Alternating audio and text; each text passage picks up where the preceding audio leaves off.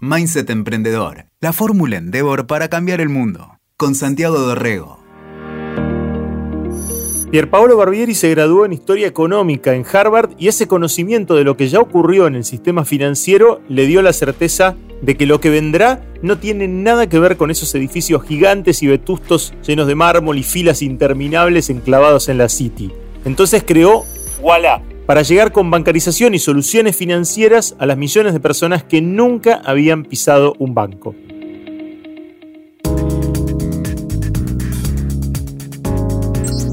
Hola, soy Pier Pablo Barbieri, fundador de Walla, y es un placer estar acá.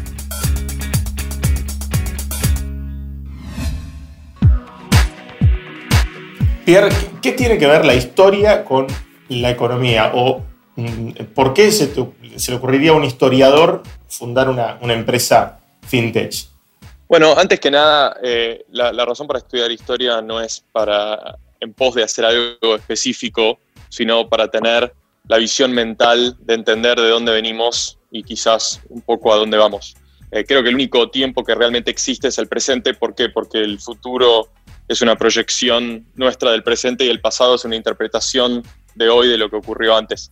Entonces creo que la historia en ese sentido nos, nos ayuda a poner perspectiva sobre las experiencias vividas y pensar en el futuro. Y la verdad que a mí me ayuda un montón en mi día a día tener ese, ese entrenamiento, tener esa visión en particular porque nos ayuda a repensar estructuras y preguntarnos por qué las cosas son así.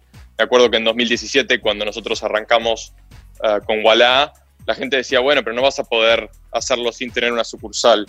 Y hoy parece normal decirlo, pero en ese momento poder entender que los bancos eran un lugar físico solamente por cómo se desarrollaron las clases medias europeas a, lo largo del siglo XIX nos ayudó a replantear una realidad que no necesariamente tenía que ser así. Y eso es lo que te permite romper con paradigmas que existen y tratar de eh, avanzar y, replantear cosas para mejor, esperamos. Vos sos un tipo, sos un tipo positivo, me he encontrado varias veces con vos, siempre te, percibí como un tipo optimista, ¿es así? Yo me considero optimista, creo que mm, la verdad es que eh, si, si, si, no, si no lo fuera sería eh, bastante contraproducente, creo que en parte emprender es tratar de crear una mejor versión del mundo de la que existe o de la que vemos y creer que eso es posible, creer que la realidad se puede cambiar, em, como decían los revolucionarios españoles, eh, que, que, o sea, que, que el miedo puede estar del otro lado. Eh, y, en este caso creo que la, visión de Walla parte de una premisa optimista, que es que podemos revertir la falta de inclusión financiera en Latinoamérica. Y la verdad que a nosotros nos energiza cuando otra gente nos dice que no es posible. Yo me acuerdo siempre ese gran inversor argentino que una vez dijo de Walla, si esta idea anda, yo me retiro de invertir. Y la verdad es que no sé si es positivo o negativo que te motive eso, pero es lindo poder tener la motivación de cambiar las cosas para mejor y creo que el emprendedurismo nos ayuda a, imaginar realidades posibles más auspiciosas que las que vemos en el día a día. Vos eh, sabés de finanzas, vos sabés de, historia y tenés una mirada positiva, una mirada optimista. Digo, ¿cómo se combina todo eso? En general, el que mira para atrás, especialmente en nuestro país, podés descubrir los ciclos que se fueron dando y en general son ciclos negativos, ¿viste? O sea, es esa cosa de que siempre caemos en, eh, siempre pisamos este, el, mismo palito, siempre caemos en los mismos errores. Eh, ¿Cómo combinás eso? Porque vos sabés lo que pasó y probablemente estás adivinando un poco lo que va a pasar, pero sin embargo tenés una mirada positiva. Sí, yo creo que, o sea, es innegable que Argentina viene en un proceso de, decadencia bastante largo, em, donde cientos de lo que somos ahora, y además, desde el retorno de la democracia en 1983, nosotros hemos creado más pobres que la mayoría de los otros países. O sea que venimos atrapados en un ciclo bastante negativo. Sin embargo, lo que te digo es que, es que los países cambian y, las sociedades cambian. Y eh, el otro día recordaba con un amigo historiador eh, que había pocos países tan poco ah, optimistas y tan poco miradores del futuro como la España del siglo XIX, un país que había perdido su imperio, un país que venía atrapado en conflictos esenciales de qué era ser español y, les costó décadas de decadencia, una guerra civil, una dictadura de 40 años y después, sin embargo, llega un punto donde hay un objetivo común, un proyecto común de país y hoy España es una gran democracia desarrollada que, ha logrado sacar a millones de personas de la pobreza y, creo que eso puede pasar en Argentina. Creo que hay, se emerge un consenso de que nos fue mal, de que hmm. hay un montón de cosas que hicimos mal, de que recaímos sobre los mismos errores muchas veces, pero hoy creo que es innegable que hay que tener balance fiscal, que hay que exportar más, que la economía del conocimiento es una oportunidad estratégica para el país, que eh, hay que poder tener un sistema tributario que potencie la creación de empleo privado, porque no todos podemos trabajar para el Estado. Y son un montón de cosas que creo que no importa de qué lado de la grieta estés, y especialmente ojalá que no estés de ningún lado de la grieta, sino que no haya grieta, y puedas reconocer que esas cosas, los países que lograron, lograron bajar la pobreza y domar la inflación, hicieron eso. Sin más, sin menos. Entonces creo que hay un consenso posible, pero el consenso posible solamente puede nacer de una visión compartida de lo que nos pasó, de los errores que cometimos, y como hoy me recordaba un amigo lo que decía Bartolomé Mitre, eh, gobernar es historiar, es, acordarnos de, cómo vivimos, las cosas que vivimos y por qué. Eh, en, tu caso, bueno, vos te fuiste a estudiar afuera, ¿no? Estuviste en, Harvard, eh, te recibiste en Harvard, laburaste afuera, ¿no? Laburaste en Nueva York. En un momento decidiste volverte y decidiste invertir acá y laborar acá. ¿Cuál, fue ese momento? ¿Te acordás? Ese, día fue un día, fue un proceso? ¿Cuánto duró eso?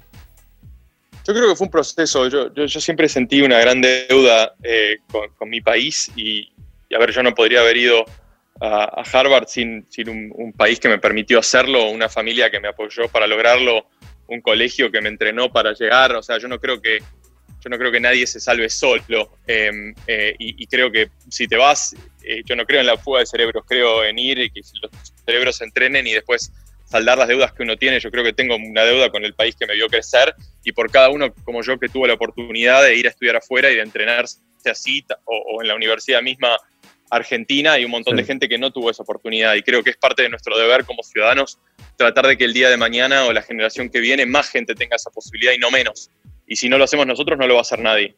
Entonces yo siento que hay un deber de eso, como también hay un deber con, mi universidad, por eso dono a mi universidad y estoy orgulloso de hacerlo para que otros tengan la misma oportunidad de tener una beca que tuve yo. Em, no fue un momento en particular, pero yo siempre quería volver y en Kuala encontré el proyecto perfecto. ¿Por qué? Porque habla de historia, porque habla de finanzas, porque habla de sumar a un montón de gente excluida al sistema financiero, ayudarlos a ahorrar, ayudarlos a crear una historia crediticia y por ende avanzar con sus propias vidas. Entonces, en ese sentido, siento que, era un gran proyecto y, siento que lo es y por eso volví y, hoy tener más de 650 personas que son parte de ese equipo, que hacen a un sueño que tuve yo mejor que el que era cuando estaba yo solo, mm. eh, porque es de ellos también, me llena de orgullo. ¿Cómo fue hacer un, proyecto que es eminentemente tecnológico, eh, sin conocimiento tecnológico, digamos? Vos no sos programador. Eh, puedes ser un muy buen líder de, equipo, pero en un momento tenés que dar, tenés que hacer una bajada con esos, con esos programadores. ¿Cómo fue ese laburo? ¿Cómo fue esa, eh, esa, esa cabeza ahí estuvo operando? La verdad es que hay que, hay que poder formar equipo. Eh, en Walla, yo, yo pienso que yo soy uno más. Tenemos un equipo súper horizontal, donde hay gente que se sumó el día uno, Marcelo, nuestro jefe de producto, Damián, nuestro jefe de ingeniería, Ezequiel, eh, nuestro jefe de infraestructura y DevOps, eh, Hernán, nuestro jefe de arquitectura, o sea, son toda gente que está desde el día uno mm. creando la tecnología codo a codo conmigo y creando conmigo. O sea, eh, esto arrancó con charlas con ellos, especialmente con Marcelo, con los que hablábamos cómo sería una app para manejar toda tu plata desde tu celular. Tratar de reingenierizar cosas que no existían en nuestro país y no copiar algo de afuera, porque eso es fácil. Y las finanzas son extremadamente locales. Y nosotros queríamos crear algo realmente diferencial y, así lo hicimos, pero, pero yo admito que no soy un fundador técnico, eso me da fortalezas en algunas cosas y, carencias en otras, y esas carencias son las que, las que uno tiene que trabajar en el día a día para poder nutrirse de un equipo. Y creo que eso nos apunta a ser mejor equipo. Y es lo que trabajamos todos los días. ¿Y, cómo pasaste de ese, ese, núcleo, ese equipo núcleo, a eh, un equipo de cientos de personas como el que, como el que estás teniendo ahora? ¿no? Porque me parece que en un momento eh, todo eso que lo tenés en un entorno súper concentrado y súper controlado, eh, bueno, obviamente tenés que expandirlo, pues tenés que, tenés que agrandarte y en ese momento tenés que incorporar a muchísima más gente, se convierte en, un, en otra escala. Sí, es muy difícil. La verdad, escalar un equipo es de lo más difícil que hemos hecho. Creo que hacer un MVP es más fácil Creo que llegar a acuerdos con qué se hace y qué no se hace es más fácil que escalar. Escalar es muy, muy complicado y como me decía alguien muy experimentado en el directorio a esta altura, el objetivo número uno de, la gente que es parte del management team es contratar bien. Por eso tenemos que contratar el mejor talento, porque cada mala contratación que vos haces permea hacia abajo. Hmm. Entonces es esencial de, darle tu tiempo, tu esfuerzo, tu, tu pensamiento y tu energía a contratar bien y a escalar el equipo. Y creo que es un desafío particularmente grande en Latinoamérica, donde uno tiene que competir con talento cada vez más con, con empresas de todo el mundo. Claro. Entonces, eh, en ese sentido, te lo digo de experiencia, de o sea, salir en, México este año, que fue uno de los hitos más importantes del año, y un gran esfuerzo para toda la empresa, o sea, contratar ese talento allá, también acá, para crear en ese, ese proyecto, es muy complicado. Y yo creo que el escalamiento es, es de lo más difícil eh, para hacer para una empresa, o sea, pasar de 30 personas a 200 es muy, muy complicado y ni te digo un año como este donde empezamos 180 en el equipo y terminamos siendo 650. Tremendo. Y, además atravesados por, por la pandemia, ¿no? que me imagino que también en un punto eh, tu ojo eh, historiador lo debe haber observado con, bastante curiosidad y como diciendo también, bueno, ok, eh, a ver, este es el momento en que la, la gente va a tener que va, a tener que optar por una opción este, bancaria de, este estilo o no bancaria, ¿no? Bueno, en realidad financiera de este estilo, se están quedando en su casa o tienen que operar a través del celu. Digo, eh, me parece que aceleró muchísimo muchos procesos, ¿no? Totalmente. Para nosotros la, pandemia, que ha sido una gran tragedia humana y todavía lo es, es un gran acelerador de, distintas tendencias que ya existían en el mundo eh, de los negocios, especialmente el proceso de digitalización. El proceso de digitalización hace que cada vez más tus gastos corrientes del día a día sean en Internet o sean por Internet y por ende necesitas un método de pago. Y, la realidad de Argentina y de Latinoamérica es que más del 50% de los adultos de Latinoamérica no tienen un método de pago para el Internet. Entonces, ¿cómo les podemos pedir que sean parte de la economía digital si no pueden pagar? Entonces creo que la necesidad de igualdad es todavía mayor, el crecimiento ha sido todavía mayor. Nos encanta que haya competencia porque estructuralmente y filosóficamente la apoyamos siempre porque nos hace mejores, sube la vara de todo el sistema.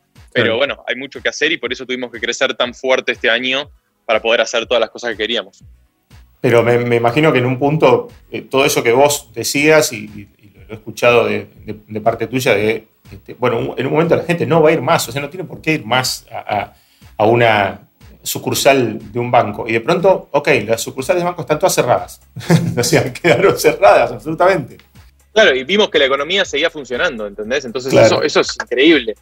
Em, eso, es, o sea, eso prueba que el modelo está bien, que es correcto, que la solución y los servicios financieros del futuro no pasan por un lugar físico, con horarios de atención particulares, con cierta gente que los quiere cerrar algunos días, no importa lo que tengas que hacer, con, la, terrible visión de jubilados haciendo cola, la gente más vulnerable haciendo cola en el medio de una pandemia para cobrar en efectivo. Entonces esas cosas se pueden cambiar, depende de nosotros hacerlo y con competencia, con apertura y con interoperabilidad lo podemos hacer entre todos. Entonces eso, eh, por eso te decía que acelera tendencias que nosotros ya esperábamos y en el caso, el caso puntual de pagos digitales y de, por ejemplo, pago de servicios por WADA, nosotros vimos lo que esperábamos en tres años, en tres meses.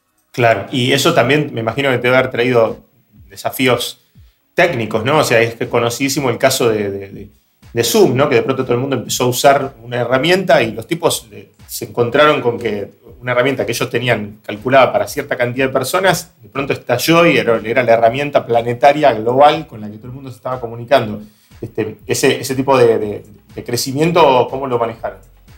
La verdad que tuvo momentos difíciles. Yo me acuerdo un día en abril, creo que fue el 12, no me voy a olvidar nunca, que, o sea, Walla hizo colapsar el sistema interbancario de transferencias. ¿Por qué? Porque todo el mundo tenía plata invertida en Walla, en el fondo común de Walla, que ya tiene más de 800.000 personas que invierten día a día, que, lo hace el segundo fondo más grande del país, y todo el mundo quiso sacar plata para pagar las tarjetas de crédito ese día, y se cayó el sistema. Entonces nos fuimos caídos por dos horas, em, y eso quiso decir que hubo 30.000 transferencias que fallaron, 30.000 transferencias en dos horas.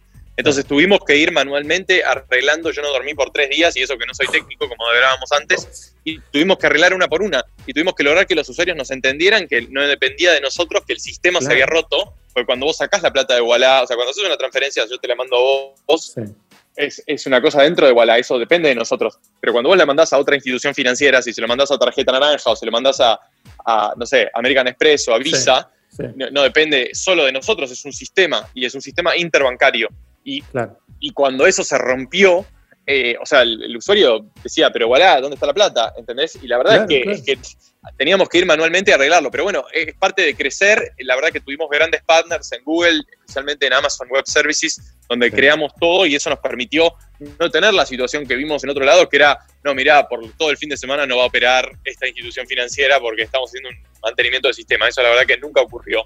Fallaron algunas transferencias, pero la app no falló las inversiones en sí no fallaron, la tarjeta nunca falló, y, eso nos habla de una estructura que, te lo puedo decir con orgullo, que es resiliente y es, como decía Nassim Taleb, antifrágil, que ante la demanda se hace más fuerte, pero eso es gracias al equipo que lo hizo, que no soy yo, porque como no soy técnico, ni te puedo explicar por qué decidimos ir con Amazon, pero habla bien del equipo que decidió eso, se apostó por ese tipo de tecnología y que es la tecnología que hoy está ganando en el mundo. Tal cual. Y, ahora, el, ¿cuál es el desafío, Pierre? Eh, bueno, lanzaron en México, eh, tenés más, más, eh, más, planes de expansión, ¿hay algún otro producto, función, digamos, que, que, estén planeando incorporar? Bueno, la verdad que este año, este año hubo dos grandes hitos.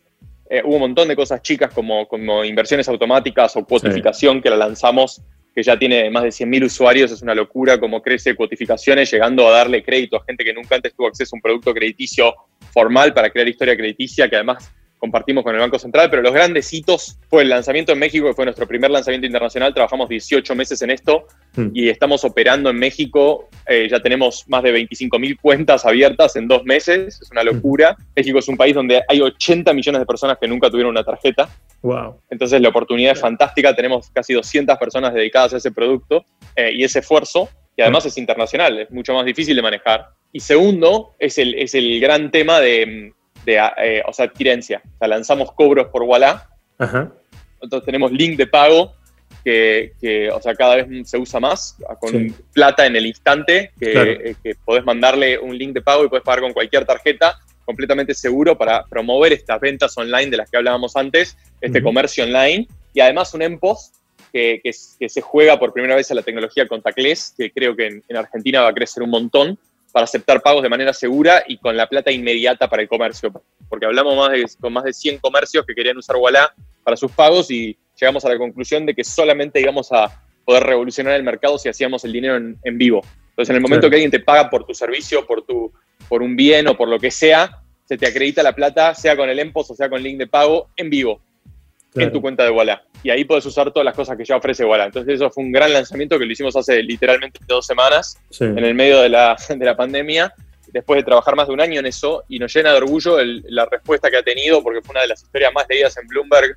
Hay, tenemos más de 10.000 comercios en la lista de espera, esperando por el EMPOS, que, sin publicidad, sin decir nada, solamente prometiendo comisiones más bajas. ¿Por qué? Porque queremos apostar a, los comerciantes y estar del lado de tu negocio y al dinero en vivo. Como te decía, el gran diferencial de que vos puedas tener la plata cuando vos querés.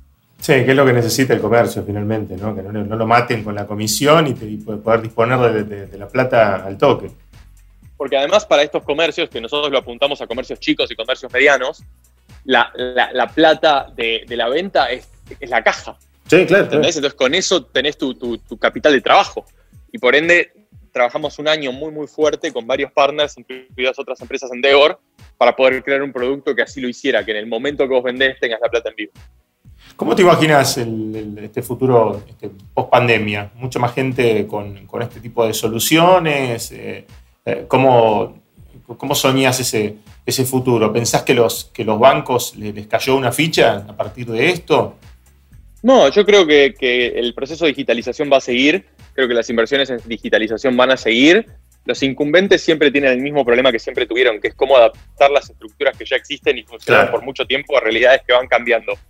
Nosotros somos abiertos a la competencia, le damos la bienvenida, la celebramos porque nos hace mejores. Creo que los bancos tienen un nuevo proyecto que es Modo, eh, apoyamos a lo que están haciendo ahí, esperamos que sea cada vez más interoperable y abierto, pero lo apoyamos. Eh, creo que obviamente la mejor empresa del país es, es Mercado Libre y tiene su mercado pago. Eh, creo que hay muchos que hicieron un montón de trabajo muy bueno. Y, en México también está Nubank, que es eh, la, fintech más grande de, Brasil y, es un gran competidor. Y eso creo que nos va a ayudar a, ir cambiando y a ir mejorando los productos en el tiempo. La verdad que nuestro gran desafío para el año que viene es escalar estos productos que lanzamos este año. Y, vemos una, una, sociedad donde yo creo que hay cosas que no vuelven para atrás. O sea, no vas a volver a pagar los servicios haciendo una cola afuera, porque una vez que te acostumbraste que podés escanear cualquier factura y la pagas directo desde Walla, como la pagas directo desde Willow Bank, si querés, y es mucho más fácil. Entonces, creo que hay un montón de cosas que, que van a ir cambiando y van a ir mejorando con el tiempo, y en ese sentido no va a haber una vuelta al, al status quo ex ante. Excelente. Pierre, un placer eh, charlar con vos, como siempre. Y vamos a seguir en contacto, este, porque si sabes mirar para atrás como vos, este, sabes mirar para adelante también. Bueno, esperemos. Y, la verdad que, que siempre me, encanta participar en esto y, apoyar Endeavor, que es una gran organización, no solo de Argentina, sino en todo el mundo. Eso es un gran orgullo y ser parte para mí es un gran y un profundo orgullo. Así que gracias por tu tiempo y gracias por el podcast. Gracias. Escuchaste Mindset Emprendedor. WeToker. Sumamos las partes.